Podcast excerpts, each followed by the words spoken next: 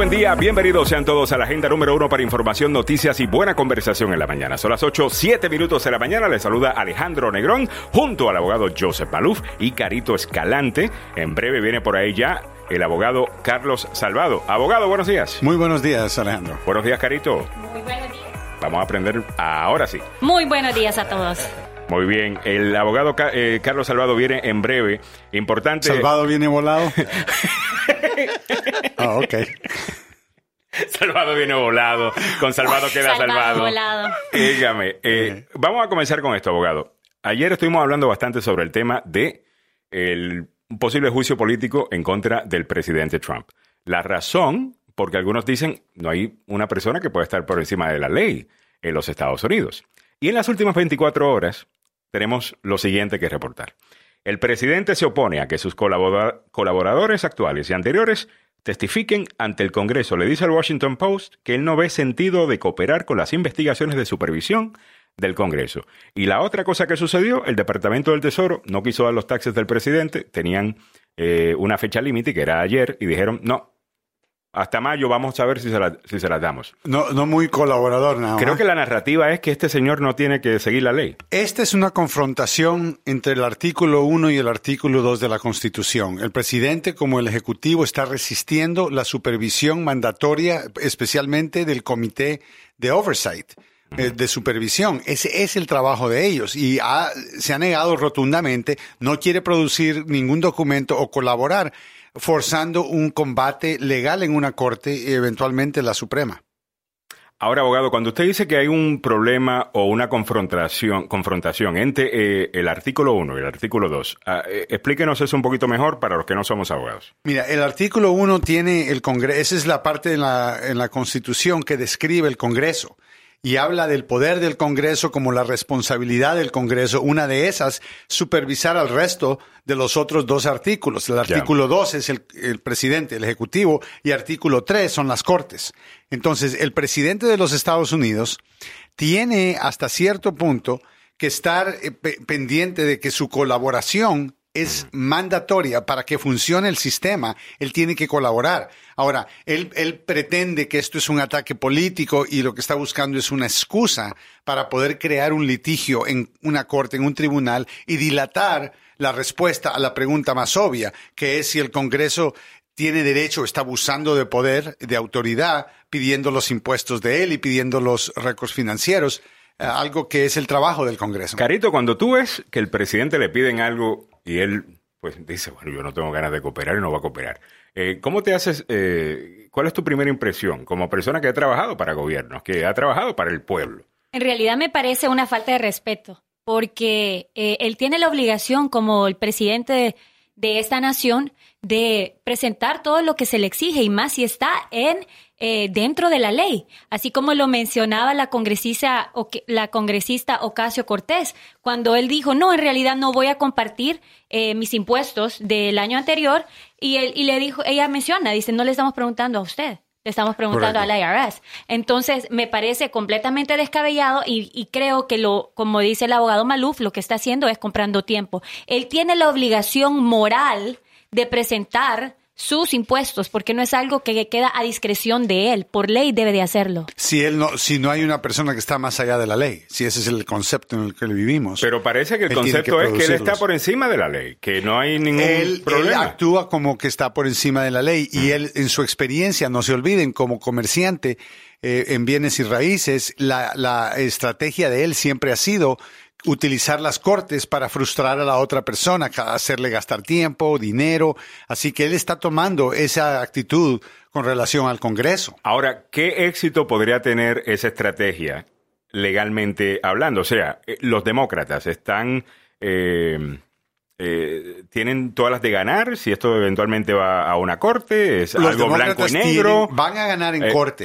El problema es que necesitan tiempo, no pueden esperar eh, hasta que el presidente ya esté ganando las siguientes elecciones. So, esto es una para- táctica para simplemente para dilatar, perder tiempo. Para dilatar y pas- llegar a las elecciones. Y ya una vez él llega a las elecciones, ya My dice, favorite mire, play. Sí, yo estoy aquí es a- la, a- como la estrategia víctima. que utiliza para, para todos los procesos que tiene, para todas sus actividades. Y Carlos El se sonríe porque dice, yeah, esa es mi el tiempo estrategia. le favorece a un criminal. ¿Ah? El- Hablando de quién vino tarde. el tiempo le favorece a los criminales. Buenos días, Oiga, Carlos Salvador. Buenos días. Ahora, abogado Carlos Salvador, usted que es abogado eh, criminalista, ¿esta sería la estrategia que usted utilizaría? Yeah, hell yeah. Pero eso no hace ver a su cliente más eh, culpable. ¿Y no, qué no continúa la, si no la lo culpable? Bueno, lo que pasa con juicio político, como sabe, es un proceso político. No es necesariamente eh, un proceso tan eh, legal, es lo que el Congreso diga. Lo que pasa es que el tiempo le da el beneficio de la duda. Yeah, pero crea en una corte. Pero en el Congreso, que eso es un proceso político, no continúa él, no ayuda esto a la narrativa de que él piensa Pero que él, él, o está por encima de no la ley. estábamos pensando en eso todavía, como le estamos defendiendo a él y ya sabemos que tiene problemas, que es posible que le encuentre culpable de un crimen. Eso es lo que importa primero. Yo ni, como abogado, ni estoy pensando en nada más. Cuando él ya sale de eso, después empiezo a pensar la- lo además. Claro. Pero te digo que luego. políticamente resistir, colaborar completamente con el Congreso no tiene una buena imagen. Y si estamos hablando de política, tenemos que considerar que en las elecciones, por mucho que él diga que él es el, el- la víctima acá, que la actitud de no colaborar en nada ah, no, no va a cargar, no va a ir muy bien en las elecciones. Right, Y siguiente. también esa actitud como el todopoderoso, o sea, me parece completamente inadmisible. Pero que, que- que cae mal, ¿no? Y, y yo creo que ayuda a los demócratas a la narrativa de que este señor piensa que está por encima de la No, ley. inclusive Y eso hace, quedar mal a los republicanos. Por eso es que no están hablando. Well, eh, hablamos- I mean, yeah, Carlos y estamos yo estábamos hablando de esto. esto fuera del aire ayer. You're right. Y la gente se pregunta, pero los republicanos no están en contra de Trump. Sí, pero están muy callados. Está bien, no están saliendo a su de- no están saliendo a atacarlo, sin duda, pero tampoco están saliendo su defensa. Eh, es más, sí. No con la ah, manera en que lo hacían antes, porque las- eh, eh, son los testigos. Cuando una- para que terminemos este tema, lo que va a perjudicar a Trump es que esos testigos lleguen en público Ya. y confirmen que el presidente trató de despedir a. Mueller, trató de hacer todas estas cosas. Cuando lo escuchen de Don McGahn, lo escuchen de Mueller, Ajá. ahí es donde van a comenzar un juicio político. Entonces la matemática en el Senado de llegar a 67 ya no se ve tan difícil. bueno, recuérdense que el voto en el Senado va a ser un voto público. Y si el país favorece una condena en contra de este presidente y la gente dice, ¿sabe qué? Ya me harté de este señor, aunque no sea culpable, no lo queremos como presidente, esos senadores sen- eh, republicanos van a tener que escuchar a su gente y hacer lo que su gente quiere. Y al Oh, final del día, Mike Pence es, es uno de ellos. Yo, yo creo que dejan a Mike No, Pence. y, y cuál es la bulla con Mike Pence? Mike Pence le va a ayudar mucho más a los republicanos a ¿Qué avanzar. bulla? No, no dice nada el muchacho. Por eso, por eso. Claro, pero es que ese es el silencio. La estrategia Exacto. de silencio es mejor a Claro. decir que están a favor de las cosas descabelladas que está haciendo actualmente la Además que sabemos cómo... A mí me encanta el silencio. Pero sabemos cómo él responde también. Si Mike Pence está eh, agarrando mucha cámara, robando mucha cámara, Oh, yeah, el presidente no Sí. le va a pierde eso. Pero sabes Ajá. que si, No, si no, y que piensa que Mike Pence lo está haciendo a propósito para quedarse con la posición. ¿Sabes? Que él, él- él- por- completamente. él vive con sus teorías de conspiración. That- y, that's right. y- y está en lo correcto. No, y- me gustaría que mencionáramos que hablamos de este tema no porque nosotros no no no porque seamos republicanos o demócratas, sino que de manera general por el bienestar de los Estados Es Unidos de mentira, América. Carita odia a Trump. Carito odia a Trump. No, no le escuche. Lo Eso que es lo pasa que- es, eh, es- perdón, es el que es micrófono política profesional. prendido. ya. Ups, no sabía. Es política profesional. Claro, entonces. por supuesto, Bueno, por vamos a continuar. La pregunta sobre ciudadanía del censo deja al descubierto las divisiones ideológicas en la Corte Suprema, dice este titular, abogado. Pero una Así cosa que yo he aprendido con usted, y me lo dijo en un programa de televisión que hicimos hace tiempo, es que uno no debe, uno no debe asumir mucho basado en las preguntas que hacen los, eh, los jueces cuando eh, pa- para decidir cuál va a ser la decisión de ellos si van por un lado o van por el otro. Correcto. Pero algunos que están observando esto piensan, basado en las preguntas que estaban haciendo, que parece que van a apoyar al presidente en esto de hacer la pregunta en el censo de si usted es ciudadano o no. Te quiero decir, esto tiene eh, mucha, mucho impacto en la comunidad latina y claramente es un cuchillo de doble filo. La- los conservadores en la Corte Suprema están preguntando si tiene o no tiene sentido hacer esa pregunta. O sea, tiene justificación, hay una lógica. Y si tú lees la Constitución y la Constitución dice que se tiene que hacer un censo para contar las personas, y al contar las personas se pueden determinar cuántas escuelas van a haber en el vecindario. Si hay más niños, más escuelas. Hay menos niños, menos profesores, menos dinero para clases. Y consecuentemente. ¿cómo vamos a reconciliar eso con el hecho de que hay miles de niños de personas que no son ciudadanos americanos. No estoy hablando de personas que son solamente indocumentadas. Estoy hablando de personas que tienen TPS, personas que están con permiso, personas que son residentes. Muchos de ellos no van a querer repre- eh, contestar esa pregunta, no van a ser contados, porque la pregunta no es si usted está legal o no. La pregunta es si usted es ciudadano de No. Estados Unidos. Ok. Correcto. You ready? Mira. Vamos para encima. Ok, eh, mira, eh, eh, este es el problema. Yo estoy de acuerdo. Hay que saber esa información, pero también necesitamos saber quién puede votar, ¿no? I mean, Ese es- eh, ok, mira, yo yo Pues estoy pero entonces ahí es donde tienen que haber dos bases de datos. Son Una base de datos para right. los votantes Sí. y otra base de datos para ver de qué eso- manera se puede hacer pero- la distribución de todos estos va- recursos también. Y por eso se puede, puede- se puede decir que la Corte Suprema va a darle permiso a Trump a que haga Yo- esa yo pregunta. y lo van a permiso. hacer porque él- es un cuchillo de doble filo. El argumento va en contra y al mismo tiempo es inconsistente. ¿Por qué? Porque esos que se están contando, ¿ok? Si no tienen ciudadanía, no pueden votar. Y uno de los propósitos es poder votar y tener el número de representantes de la Cámara que, que que coincidan con el número de personas que se contaron en, el, en el sector congresional. En el, en la, ¿Correcto? Ya. Y es el problema. Así que yo pienso que la Corte Suprema lo va a dejar. Le va a dejar que lo hagan. Le va a dejar que lo hagan. Ahora, si estamos hablando de Va a dejar ayuda que social, añada la- la- que la pregunta. Que la exacto. pregunta sí, Yo creo que sí.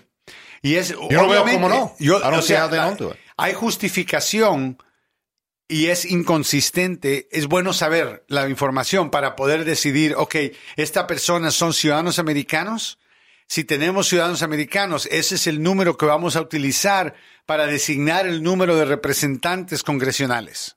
Si estamos hablando de escuelas, tienen que usar el número que incluye a todas las personas, porque sabemos que personas que no tienen documentos tienen derecho legal de ir a la La escuela, escuela, pública. claro. Entonces, o sea, es, Creo que les va a salir el tiro por la culata también, aunque quedemos claros. va a asustar a la Bueno, gente, pero esta no es una pregunta legal. sentido. Esto no es una pregunta legal. Es legal, obviamente, porque va a la Corte Suprema o lo que sea. Pero esto fue una estrategia política Oh, no, de- claro. desde el principio. Oh, siempre el punto es lograr que eh, los demócratas entren al tema defendiendo al inmigrante para ellos poder después tildarlos. ¿Ves? Ellos están más interesados en proteger a los inmigrantes y que ellos sean contados que, que sean No, votados. mira, mira. los- Bueno, pero la, la- reflexión de este momento entonces es a todas estas personas que son residentes americanos, porque tienen más de cinco años siendo residentes americanos, que hagan su proceso de ciudadanía para que tengan voz y voto en Así este es. país. Claro Eso está sí, claro. eso es primero. Pero mira, mira lo que yo, me di cuenta. gente.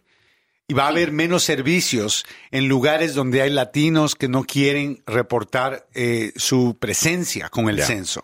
Mira, Ah, yo no Carlos. pienso que CNN está ah, explicando esto como lo, lo acaba de hacer Joe, Es que- con los dos puntos de vista. Hey, Yo creo que hay un montón de cosas que no hace CNN que ay. hacemos en este programa y lo hacemos muy bien. No, pero en serio, I mean, they look like Fox 5 to me, porque Ya. están hablando de Alejandro, solamente ya. un lado. Carito quería preguntarte si es agenda o la agenda. La agenda. La agenda, ok, ahí está, la agenda. La agenda. Solamente en la agenda usted va a escuchar este análisis Exactamente. profundo y legal de todas las cosas que pasan. claro, porque es una agenda, la agenda. Claro. La agenda. Oh, I didn't know Vamos that. a la Okay, agenda. I was her. O, o agenda. La agenda de nuestra comunidad. Exactamente. La agenda de un montón Bueno, de era un nombre realmente utilizamos en televisión y como el programa era en inglés y en español, funcionaba para ambos eh, programas. Yeah. Agenda es agenda eh, y ese era el punto. 8.21 minutos de la mañana, pero vámonos a lo que estamos discutiendo en el aire. Abogado, si entonces la Corte Suprema, estoy seguro que igual que usted analizó eso legalmente y Carlos lo analizó y dijo, le van a permitir hacer esta pregunta.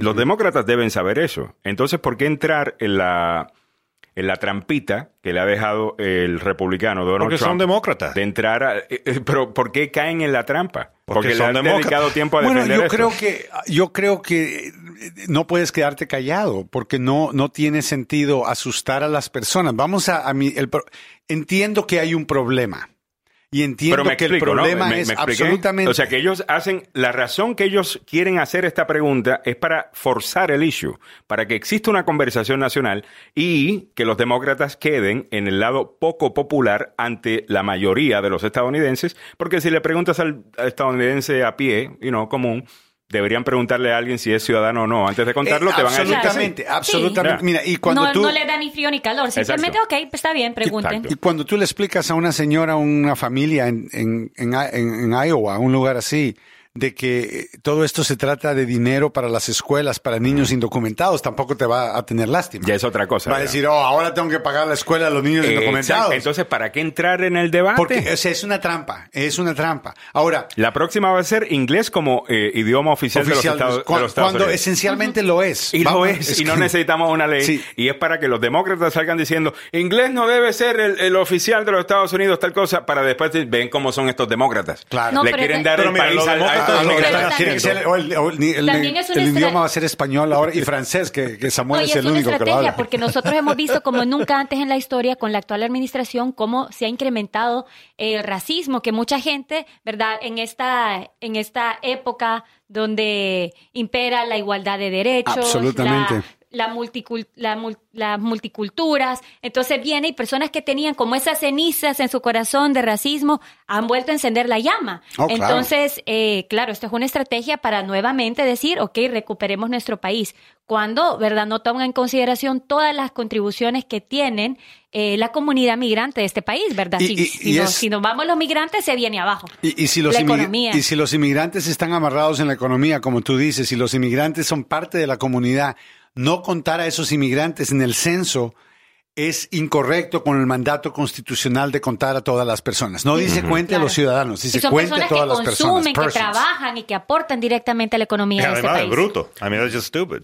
Y, No eventualme- contarlo. y Yeah. eventualmente le va a salir el tiro por la culata. Los, congre- los eh, distritos de algunos de estos congresistas republicanos de Trump van a quedar afectados por esto. Se añaden esa, eh, esa pregunta. No sabemos exactamente cómo, pero algunas veces le sale el tiro por la culata. All Continuando con el programa, quiero irme al Facebook Live y leer algunos de los comentarios que están entrando eh, por ahí. José Quintanilla dice, buen día. Naima Rodríguez. Dice, buenos días, nos da la mano. Soy Méndez, buenos días a todos, feliz miércoles. Elba Villegas dice, buenos días. Dice, por alguna razón no les puedo sintonizar desde el comienzo en Facebook. Igual los escucho por los otros medios, pero me gusta Oh, más por. Facebook. El programa de las 7 no lo estamos poniendo en Facebook, estamos poniendo el programa de las 8 en Facebook. Eh, A las 7 estamos solamente Samuel y yo. Y, un y Samuel no se ha puesto el maquillaje, hay que ser honestos todavía. right. Y se acaba de levantar. Samuel duerme aquí en la, en la radio. Y no es suficiente, y no es suficiente para poder hacer eso, prestar atención al Facebook Live, promoverlo y el resto, y eso es importante, ¿no? Así que lo estamos empezando a las 8. Ahora tenemos a Samuel controlándolo, van a anotar otras cosas en el Facebook Live. Creo que se está No, poniendo vamos mejor a la tener cosa. un sistema pronto donde vamos a tener más cámaras, ¿correcto? Sí, correcto. Y ahora mismo se está viendo como que hay más cámaras debido a que Samuel está lidiando ya con cambio de algo. tomas. Sí. Excelente, excelente. Así que estamos, estamos trabajando en eso, ¿ok? Ok, Ana Guzmán dice, buenos días, con ese toque femenino que le pusieron al programa es más interesante. Lindo día, muchas gracias, Ana. Muchísimas gracias, Ah, Ana. Woman Power. Carlos no está hablando de ti. But I like the idea. ¿Qué- Ahora hace un comentario Carlos, también sí, sobre gracias. Carlos. Dice, Salvado se salvó de que lo regañen por llegar tarde. Dice, Nancy Onassis dice, muy buenos días a todos desde San Diego. Se les Ah. escucha muy bien, excelente. Gracias. Y Saludos, amigos de San Diego. Saludos, Nancy, desde San Diego.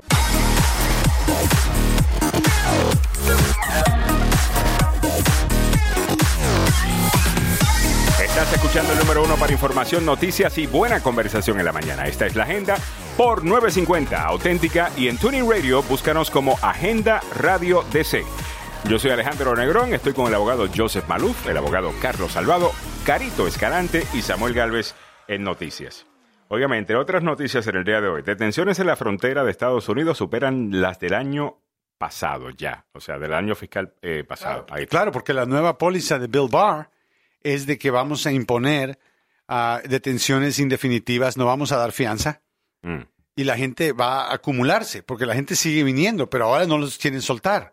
Y yo creo que esto va a terminar esencialmente llenando las cárceles de personas detenidas por inmigración, Pero parece- incluyendo refugiados. Pero parece que es más gente eh, intentando cruzar. Bueno, ¿no? sí, sabemos que los números han subido, pero la diferencia es que cuando los números suben, típicamente significa que sueltan a más personas. Claro, Carito, una pregunta. Eh, tú que trabajaste como cónsul general de Honduras en Chicago y estás conectada a, la comunidad, específicamente, sabemos que mucha gente está viniendo de Guatemala, El Salvador y Honduras. A sabiendas que la actitud de este presidente es tan anti-inmigrante, las medidas que están tomando anti-inmigrante, eh, ¿cómo explicas que más gente siga queriendo entrar acá? Cuando es algo que conoce todo el mundo que no están siendo bienvenidos eh, por esta administración. Bueno, ¿Por qué? Aquí se dan dos tipos de situaciones. Una es eh, bueno, sin duda que no podemos tapar el sol con un dedo la situación complicada por la que enfrentan eh, los países del Triángulo Norte, no solo los países del Triángulo Norte, sino que Centroamérica en general, América Latina. Pero creo que el mayor problema que existe acá es eh, una, una promoción orquestada muchísimas veces por personas de la oposición o también por eh, los traficantes de personas conocidos como coyotes, en los cuales, los cuales están conectados, tienen una red y el cual dicen, miren, este es el momento porque a medida esta administración se ponga más fuerte, va a ser mucho más complicado. Entonces, e- ellos han creado como una teoría en el cual nos vamos juntos, al llegar juntos, vamos a hacer una solicitud de asilo porque es invivible en nuestros países. O sea, son Y es algo- estrategas. y es algo que nos hemos encontrado y yo personalmente he tenido la oportunidad de ir a visitar la frontera. Entonces sabemos que hay muchos casos de personas que sus vidas sí corren peligro en nuestros países, pero hay otros casos que no. Llegan con un papelito, como lo platicábamos ayer, con una versión que fue lo que le pasó, la robaron, intentaron matarla y no es posible que 50 personas tengan el mismo papelito con la misma letra, ¿verdad? Claro. Entonces sabemos que vienen eh, con un coyote. Entonces a estos coyotes se les pagan 5 mil, 6 mil dólares, hasta 10 mil dólares. So, lo que, estamos familiar. viendo, piensas tú, es un incremento en el negocio del coyote, reflejado por toda la gente que está entrando ahora. So, el incremento no, está, no es tanto de que eh, la gente pues quiere venir o lo que sea, sino que los coyotes están haciendo un buen trabajo a- en vender ese servicio. Aquí hay dos cosas. Oh, pero La- obviamente la gente Claro, quiere tener que salir. pero aquí antes no, es que el pero pro- antes no entraban a la misma Pero el cantidad. problema es que se está jugando con la necesidad de nuestra gente, en el cual a quienes les están dando falsas expectativas Falsas y que luego que expectativas, cuando llega- promesas de cuando que va a estar acá, fácil, El coyote no te ya. preocupes, que cuando yo me acá encargo. vas con tu hijo, entonces por eso es que miramos también un gran número de personas que vienen con sus hijos, porque Pues utilizan, utilizan a sus hijos como comodín para poder entrar. Mm. Pero a todo esto ellos sacrifican su vida, ¿verdad? El camino no es fácil y muchas veces eh, hay otras personas que no les toca tan complicado, pero hay muchas que pasan por eh, trata de personas o mueren en el camino. Entonces, sí, es en realidad desafortunado, es algo muy lamentable y esperemos que, que, que se agarre conciencia. Imagínense, con 10 mil dólares bien se puede eh, in- in- am, emprender un negocio en nuestros países, ¿verdad? y, y muy claramente lo digo, el derecho de inmigrar, porque muchas personas van a decir, ay, sí, claro, como nosotros estamos acá, entonces podemos decir que es un paraíso en nuestros países. No, yo sé que hay muchas personas que están pasando por momentos complicados, pero es imposible que la mayoría de estas personas, ¿verdad? Eh, vengan simplemente porque están en un país que es invivible, ¿verdad? Porque claro que se están haciendo diferentes tipos de, de proyectos para apoyar a la gente Por de ejemplo, los comunidad. coyotes, buen negocio. No, tremendo, maravillosa empresa la Claro. que tienen algunos de Eh, estos escoges coyotes. eso, Entonces lo que nos. Sí, explica Carito es que lo, lo que estamos viendo también es un negocio del coyote Mira. que está eh, vendiendo muy Lo- bien un producto y estamos viendo eso reflejándose en los números de gente que Mira, están tratando eh, de entrar. eh, Y es algo coyotes- desafortunado porque hay muchas personas que en realidad sí necesitan venir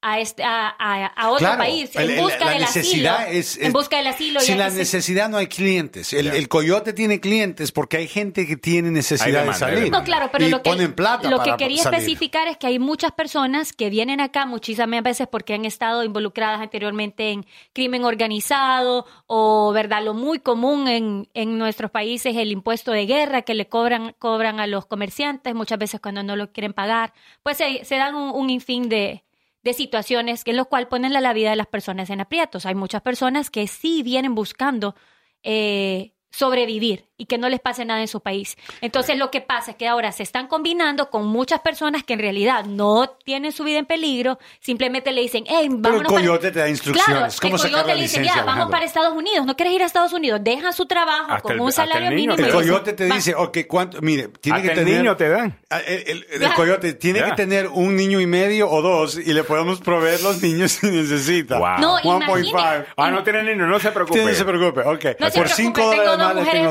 embarazadas, en la cual- y lo peor que lo registran en el Registro Nacional de las Personas Como padre, hijo. como Y hijo. luego, Oh, wow. como, o sea, esa O sea, persona legalmente, tiene legalmente ya es el padre de ese niño. Y Y sabrá Dios si están forzando a estas mujeres a estar en, eh, en embarazo. Embarazo. O sea, Correcto. eh, esto es algo que si Oh, es- empieza a, a, a deshuesar, a sí. deshuesarlo. Te das cuenta lo horrible que es lo que Sí. están haciendo estos coyotes No, y, y- la industria, O los sea, mafiosos, la- mira, la, la crisis en la frontera existe. La pregunta es si el presidente de verdad quiere resolver la crisis o si lo que él quiere es tomar ventaja de la crisis para tener popularidad y ser reelegido. Sabemos. The answer to that one. eh, la, la respuesta a eso creo que, que- que la sabemos, la hemos hablado. Pero el problema bastante. está ahí. El problema Óigame, está ahí. me voy al Facebook Live, un buen comentario interesante de conversación, eh, tema para tener acá en la, en la mesa. Samuel Villalobos dice, se habla mucho de discriminación, pero pienso que los latinos son los que nos autodiscriminamos al no sentirnos americanos y pensar que solo los anglosajones son americanos. Gran error. América es un continente. Todos los que nacimos en América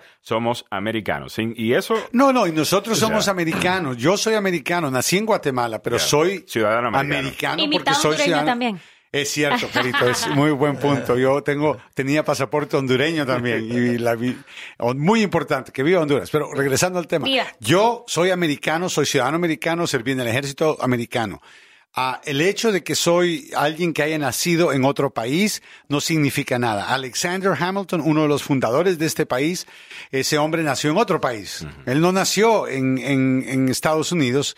Ah, y él se consideraba uno no solamente americano, pero uno de los fundadores de Estados Unidos, de Norteamérica. Así que eh, es buen punto. Eh, tenemos que, eh, cada quien tiene su obligación. Si usted quiere vivir en Estados Unidos, eh, tiene que decir, ok, voy a aprender inglés, voy a estudiar, voy a trabajar.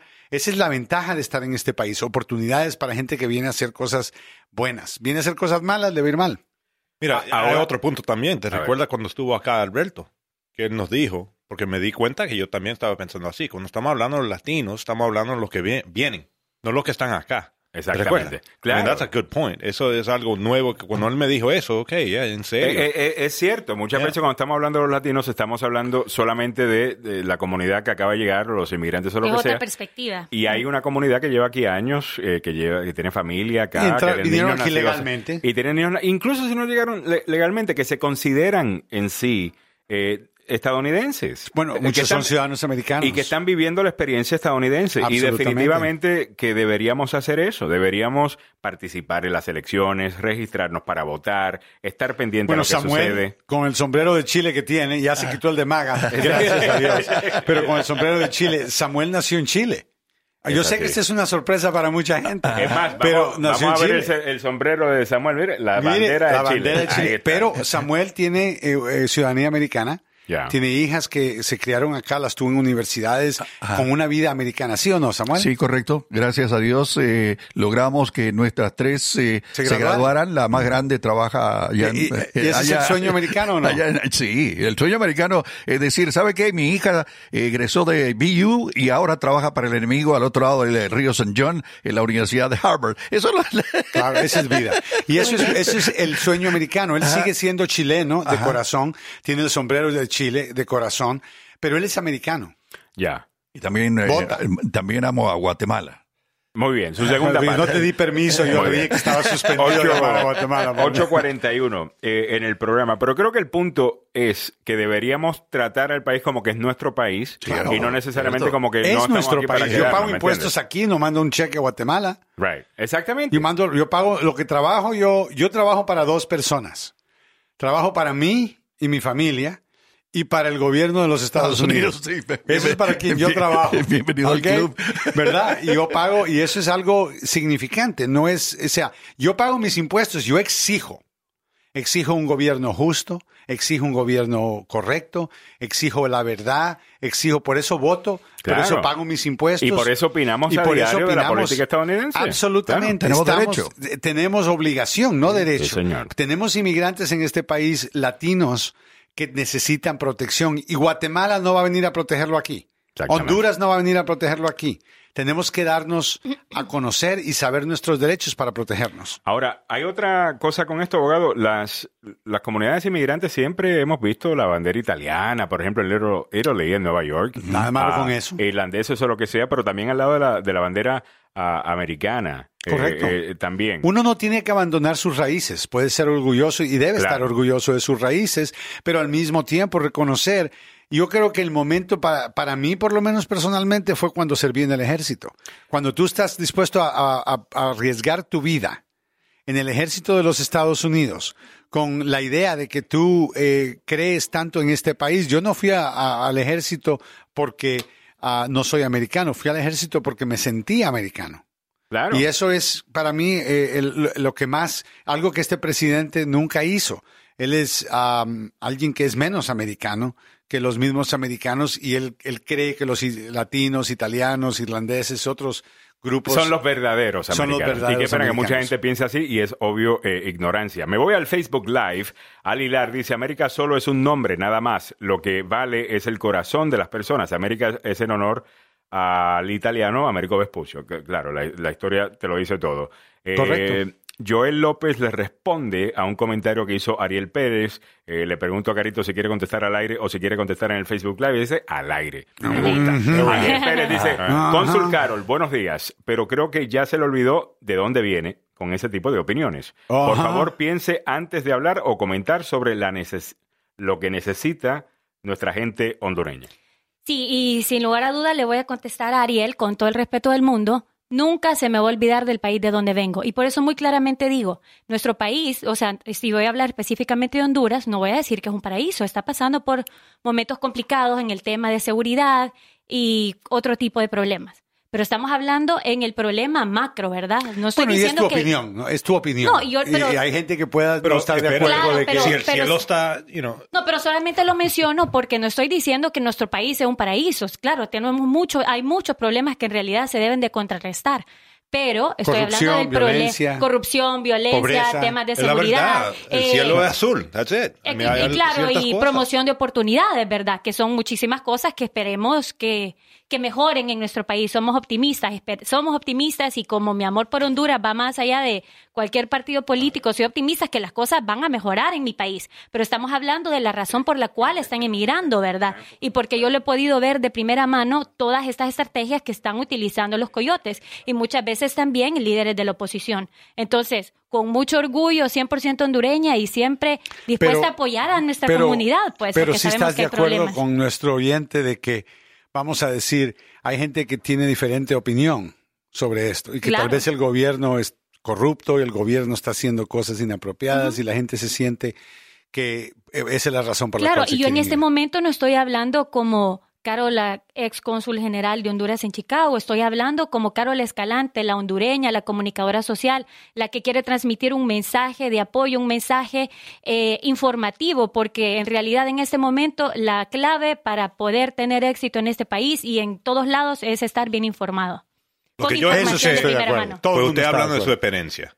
Y por eso yo no, yo no veo este eh, eh, to, to criticize eso. Eso es una experiencia. Eso es lo que Sí, ella yo ha no visto. lo hablo como el, como el gobierno, ¿verdad? Yeah. Ni tampoco estoy a favor ni en contra de la actual administración. Yo simplemente espero que tengamos un mejor futuro para Honduras y para todos los hondureños, que sea un, un país en el que puedan vivir en tranquilidad, con seguridad y con mejores oportunidades. Lo bueno de este show es que todas las opiniones son bienvenidas Claro. y obviamente si- eh, lo bueno es que podemos tener un desacuerdo sin necesariamente eh, tener pues, Entrar una en- polémica más grande. ¿sabes? Hay diferentes opiniones y, y- y está bien. Muchas gracias eh, por, por los Y un comentarios. saludo y muchísimas gracias por estar pendiente de Agenda Radio.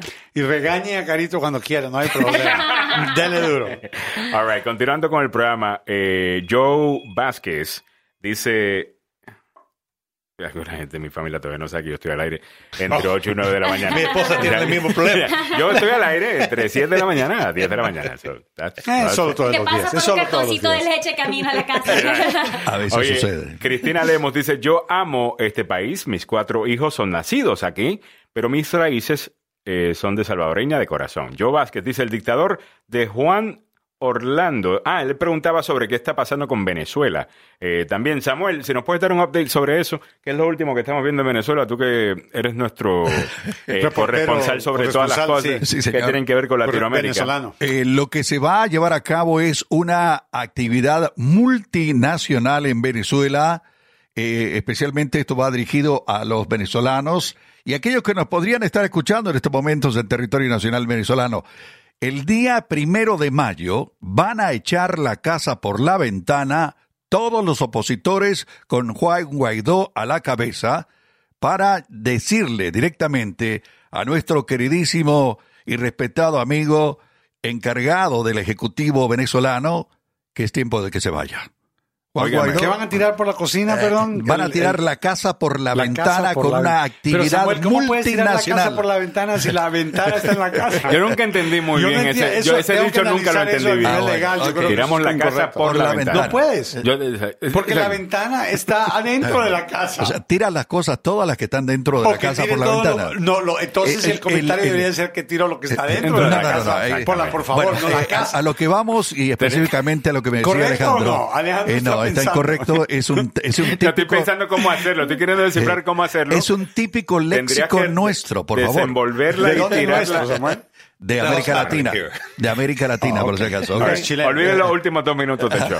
Ah, por favor, le Bueno, pedimos disculpas. Dio Sandoval dice Sí. en el Facebook Live, buenos días, felicidades por su programa y me alegra que ahora cuenten con la presencia de Carol Escalante. Eso le da un toque muy diferente y bueno, el programa ya es mucho más interesante. Muchas gracias por eso.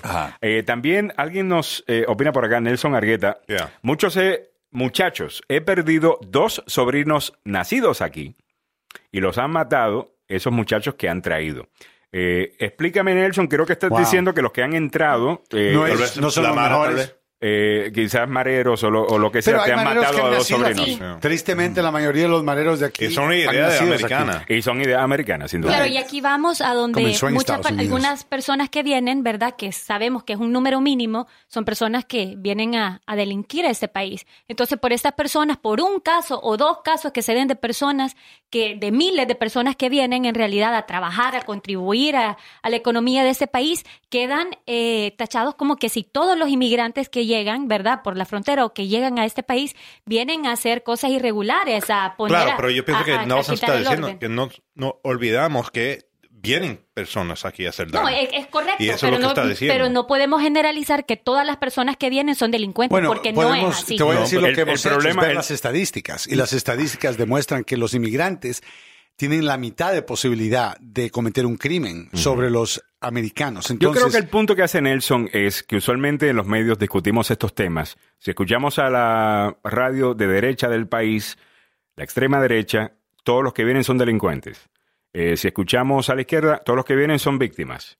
Y hay un y, y no to- y no es cierto. Ahí la mayoría son gente buena que está buscando Correcto. simplemente una Correcto, mejoría. sí. Pero sí, hay gente mala que viene Y con el grupo. a No hay los- nada malo co- con decir Cada y eso. vez vienen que a hay hacer un los grupo- trabajos que no quieren hacer muchos Mira, americanos. ca- ca- cada vez, yo, una de las cosas que estudié en la Y universidad. deberíamos sacar esa gente que le hacen daño al resto y hacen quedar mal al y, resto. y nadie, no hay ningún latino, sea inmigrante o no, que quiera que alguien acá se quede cuando comete un asesinato, una violación, eso un no, asalto, un eso robo. no lo entienden los lástima. demócratas. Por eso que es, tal Bueno, vez no se Bernie está Sanders confundido. mete la pata, ¿no? Al decir que los know, violadores deberían de votar. Sí. Ah, mete la pata. Honestamente, Totalmente. mete la pata. completamente No, fuera de lugar. Y que cuando los demócratas no hablan, y no es por hacer de todo un tema político, pero la razón que algunas personas todavía dentro de la comunidad apoyan a Trump, Sí. créanlo o no, eh, hemos pensado que solamente por su, porque disque ha puesto jueces eh, conservadores que Ha va puesto a- jueces conservadores. Claro está, pero que va eventualmente tiene que ver con el tema del y a aborto. uno que le encanta la cerveza. Y- Yes. Y, que supuestamente es porque van a defender eh, la posición de ellos en contra del aborto o lo que sea, pero muchos también tienen que ver con el hecho de que Trump es el único que está hablando de destruir a la Mara Salvatrucha, MS-13 Bueno, y, eh, otras, ha y otras hablado de maras. destruirlos y, y yo creo que ese Pero eh, está hablando del tema, abogado, y la realidad del caso es que la mayor parte de las víctimas de estas gangas, de estas maras, Bueno, no te- son latinos. ¿no te Es sentiste- nuestra La Hasta, eh, yo nunca No he tenido un caso marero que Tú la víctima fue aquí latino. nosotros Exacto. tenemos que remontarnos. ¿De dónde nace la Mara Salvatrucha? Viene de Los Ángeles, California, que se fueron esparciendo hacia nuestros países. Y también no podemos decir que todos los crímenes que se dan en ese país son por los inmigrantes. las estadísticas, Hay el una área vez de más, es Chicago, la si nos vamos Lo que nosotros se a, las personas zonas aquí complicadas en el área de es DC, esta miramos área. que en realidad no son los, los latinoamericanos, no son los inmigrantes que causan la mayoría de esos Claro. delitos. Nel- Nelson explica, Nelson Argueta dice, el primer caso tenían menos de dos años de, de haber venido, eh, con 17 y 18 años de edad. Bueno, qué pena por tus sobrinos, primero Sí, nuestro es más sentido pésame, ¿no? Eh, que los perdiste.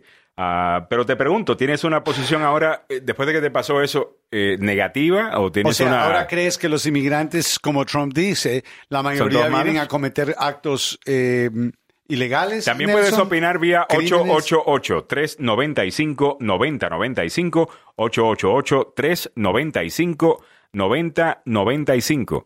Pero aquí hay un espacio para que un demócrata salga y, y diga, ¿sabes qué? Yo Eh, también estoy en right. contra de esto. Buttigieg. Buttigieg le preguntaron, ¿qué cree usted acerca de la idea que violadores y asesinos, personas en prisión que han cometido crímenes, Puedan votar. puedan votar? Y la respuesta de él, él no titubeó, él no dijo déjame pensarlo como Kamala Harris, deberíamos de hablar de eso. No dijo como Bernie Sanders, claro que sí, se merecen todo, todo, prácticamente no, no hay consecuencias. Pero lo que él dijo inmediatamente es absolutamente no. Ah, ah. Cuando usted está en cárcel por cometer un crimen, usted pierde ciertos derechos, incluye el derecho de votar. Siguiente pregunta. Parte del castigo. Eso es lo que queremos. Una persona como Buttigieg que no tiene miedo de ser duro con el crimen, de ser fuerte en contra de la violencia, de ser seguro de que aunque las personas que cometen el acto son latinos, blancos, negros, Independientemente de independiente cuál de sea quién su sea, raza, que color la- de la piel, etcétera. Y la, orden y ley no es un tema republicano, pero que es un tema, Tema americano. Americano. Y, el, y a mí me, personalmente me molesta cuando no los escucho hablando de las maras, supuestamente para ser políticamente correctos. Eh, número uno, que el hecho de que soy latino no me conecta en lo absoluto. Eh, con las maras. Yo no me voy a ofender si usted critica las Oh, no, maras. no, yo, no hay yo latino entiendo piensan azul. porque No hay nada malo decir el cielo azul. Por eso que yo me enojo. no hay nada malo decir el cielo azul. Critica a una persona porque está diciendo, hablando la verdad. Pero Tal no vez has- no nos gusta la pero verdad. tú no has pero la escuchado, verdad. tú no has escuchado que aquí en Washington la gente se mete en problemas cuando dicen la verdad. Exacto. Que, que es cuando uno dice la a la gente is no le- problem? señor el, a la problem. gente Bueno, lo que pero en realidad, ¿qué? Que es mejor ser honesto, Claro. ¿verdad? Y que las personas se den cuenta en realidad de lo que está pasando, porque La no gente podemos vivir en un ofende. país de la fantasía. la gente Yes, se se ofende, ofende, más que nunca cuando dices algo en algunas ocasiones que es absolutamente cierto y vamos vamos a estar claros es la, es la realidad ahora qué sucede hay gente que abusa de eso como es el caso del presidente Trump en parte el presidente Trump es popular porque como vivimos en un mundo tan políticamente correcto, en donde todo lo que dices puede Oh, ser yeah. ofensivo, no entonces le si- importa. si todo lo Claro. que dices puede ser ofensivo, eso es lo mismo que nada es ofensivo.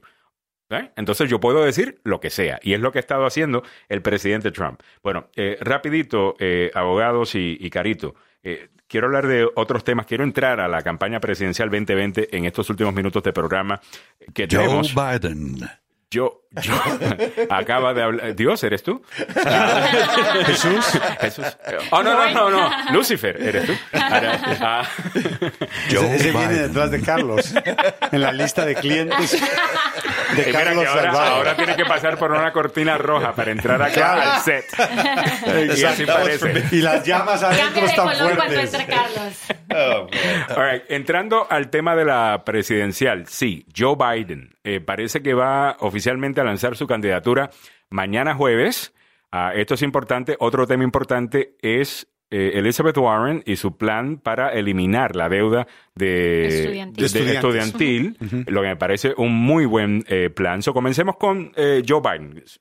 Joe Biden para mí creo que está perdiendo fuerza, ha esperado mucho tiempo. Creo que em, la energía está con los jóvenes. Ah, la energía no está con Barack Obama, aunque extrañamos mucho a Barack Obama, pero esos son personas como nosotros.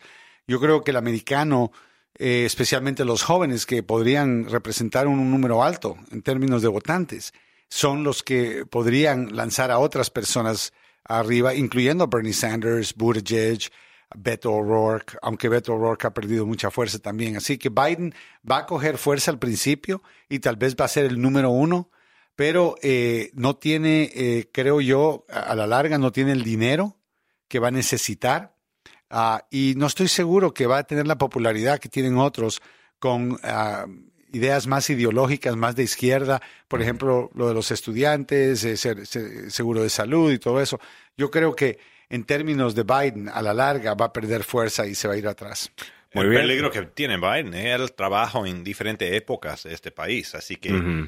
Seguro que le van a sacar o seguir sacando cosas que había hecho él antes. Una larga había él montón, él ha dicho un montón de bobadas Yeah. también. Bueno, pero eso también puede favorecerle, porque así como miramos que en el proceso anterior el presidente Trump, cada vez que le sacaban algo del pasado, aumentaba su popularidad, en realidad que yo creo que el, el vicepresidente, el ex vicepresidente Joe Biden tiene muchas posibilidades de, de ser uno de los favoritos. Y creo, estoy muy de acuerdo que se ha tardado mucho en manifestar o en hacer ya oficial su candidatura, pero creo que, que va a ser uno de los favoritos y que va a poner eh, en la contienda eh, va a ser un, un, rival fuerte para el presidente Trump. Me creo que sería uno de los favoritos, un, un, candidato de los favoritos para el Partido Demócrata. Y tenemos que ver qué sucede, ¿no? Todavía, su experiencia to, to, también. Todavía falta muchísimo, todavía no hemos tenido un solo voto en los... Uh, eh, en Iowa, en New Hampshire y el resto. Ahora, viendo las encuestas actuales, él sigue siendo el más popular.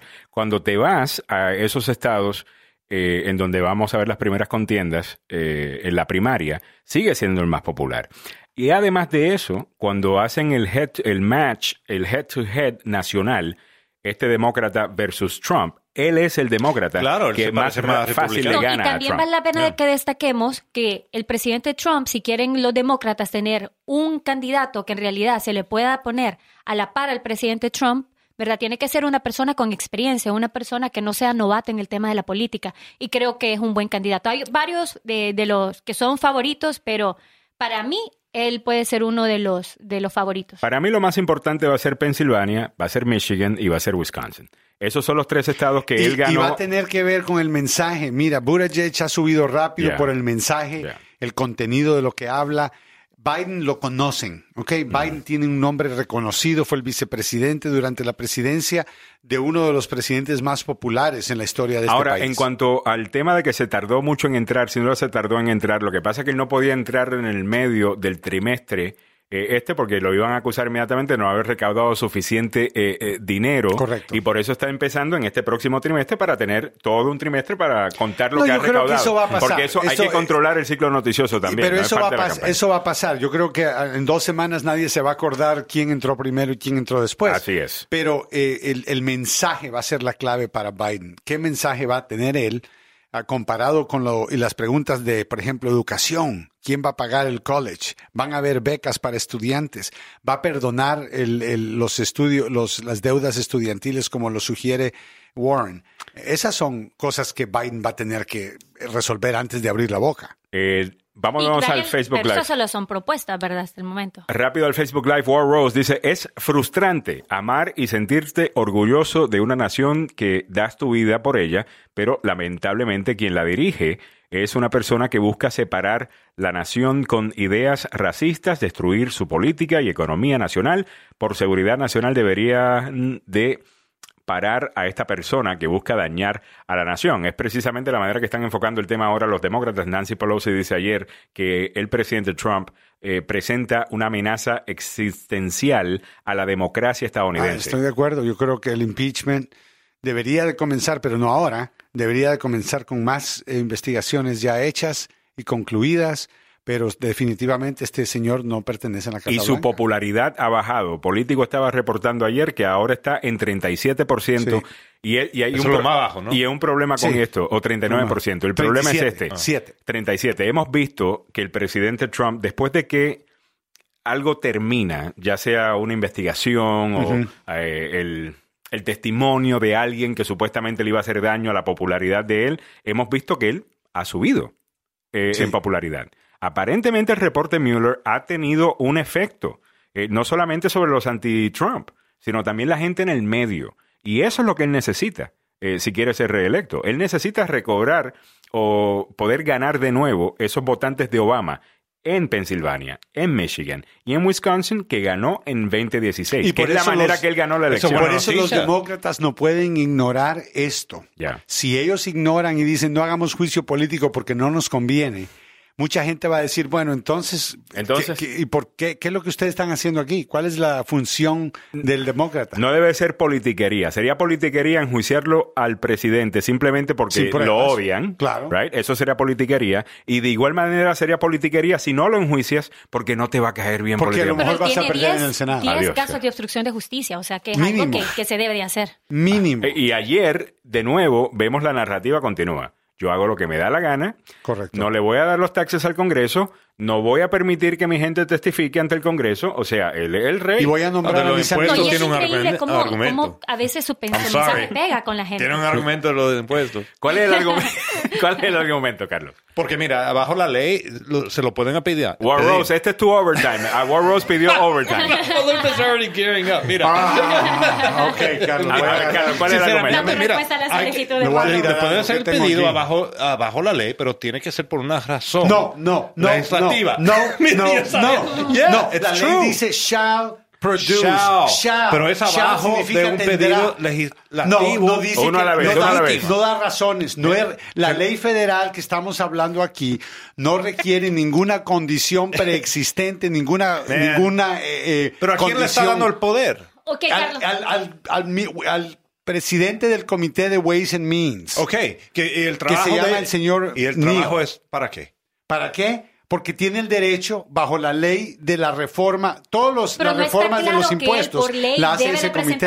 Es lo lo- que la ley lo- dice. lo va a presentar la ley dice, el, la ley- mira, Es una el comité, no, te voy a explicar por qué estás equivocado, Carlos, porque la ley de Way and Means Committee, ese comité, es el comité que hace leyes de impuestos. Entonces, lo que ellos hacen, ellos son los cocineros, ¿ok? Ellos todos los días están cocinando, todos los días están lidiando con las leyes de impuestos. Y co- consecuentemente el Congreso le dio autoridad solamente a él o ella, que en este caso es el señor Neal, que está a cargo de ese comité. Y la autorización es para él únicamente para esa persona, es el chairman, que dice, y el Código Federal, que esa persona puede pedir al IRS los impuestos de cualquier persona en Estados Unidos y el, el comisionado del IRS shall produce the taxes. el Congreso. Tendrá que producir. Y eso lo pidió el Congreso. quiero escuchar el argumento de Carlos entonces. Lo que digo es, cualquier cosa, cualquier poder que él tiene es, eh, vamos a decir, en el cuarto del Congreso, ¿no? Porque de ahí viene el poder. Es un poder eh, Ok, basado en una así ley que si en una ley, los Carlos. impuestos para ver si Pero él no está cocinar, hablando- no, no, chicharrón, cualquier no, cosa, no, no, lo no, puede no, no, autorizar. no, no, no, Así no, que no. siempre tiene que ser por una razón No, legi- no, legita- la ley no exigió, no hay, hay una ley. Estoy de acuerdo contigo. Si el comité manda una supina, una orden judicial, Right. como la mandó Elijah Cummings, como la mandó, eh, eh, ¿cómo se llama? Nadler, Jerry Nadler.